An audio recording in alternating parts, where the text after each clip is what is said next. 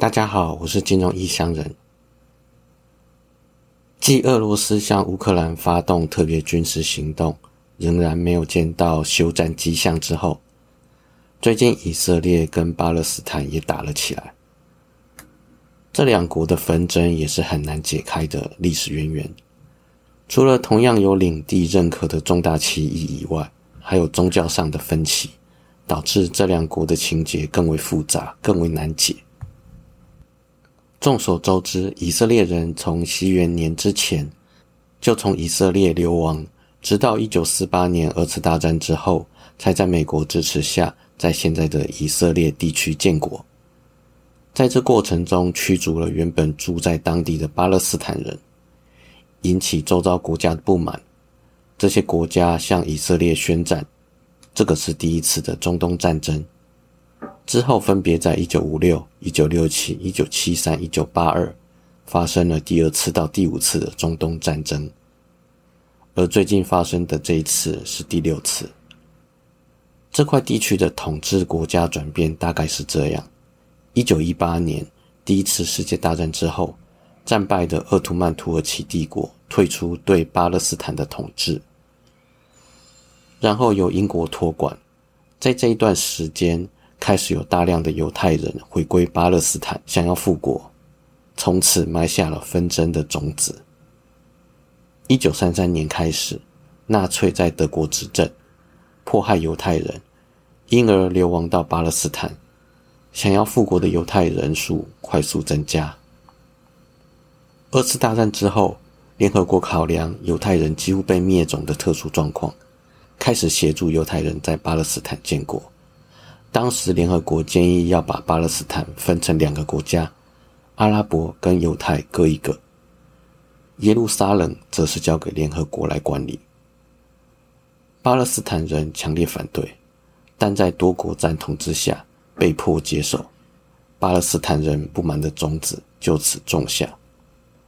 一九四八年五月，以色列正式建国，巴勒斯坦形成不满，发动了第一次的中东战争。许多巴勒斯坦人因此被迫或半被迫离开历史居住的巴勒斯坦，而巴勒斯坦人因此成立了巴勒斯坦解放组织，简称 PLO，寻求建国。自此，双方大小冲突不断。虽然1949年的洛桑会议有画下停火线，但仍然看不到和平的迹象。以色列用精良的武器在冲突中扩大版图。远超过先前联合国划分的范围，尤其是在一九六七年第三次中东战争，也称作六日战争。在这当中，大举击溃阿拉伯联军，占领加萨走廊、约旦河西岸，还有埃及的西奈半岛。从此，双方冲突就更难休止了。巴勒斯坦人当中比较激进的，成立了伊斯兰抵抗运动组织。简称哈马斯，这个组织的目标是消灭以色列。到了一九九三年，和平出现了曙光，以色列总理拉宾，还有巴勒斯坦解放组织 （PLO） 的主席阿拉法特，签署了临时自治安排原则宣言。这个宣言当中，以色列同意让巴勒斯坦在约旦河西岸，还有加萨走廊。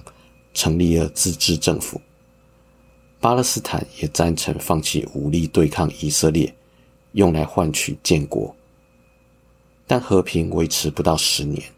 二零零二年，以色列在屯垦区盖隔离墙，违反了一九四九年洛桑会议协定，在实质上占领了西岸地区，许多巴勒斯坦人挺身革命。而这次第六次中东战争的导火线。在于十月七号，巴勒斯坦激进组织哈马斯从加萨走廊朝以色列发射数千枚飞弹，并派遣武装分子越过边界，屠杀掳走以色列军队还有人民。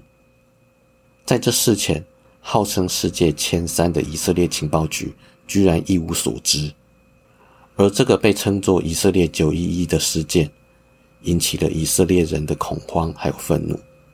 随后，以色列总理正式宣战，前后动用三十万人进攻巴勒斯坦，这是五十年来第一次的全面战争。目前双方死亡人数超过两千，流亡失所的人数超过十八万。先前中东流亡人民跑到欧美各国寻求居留庇护，导致各国管理成本大增，甚至成为梅克尔下台的导火线。现在又增加流亡人数，欧美各国在人道主义的政治报复之下，越来越臃肿，统治力持续下降。都说战争是最后的手段，在和平沟通等等方法都达不到可接受结果的时候，才会以武力作为解决方法。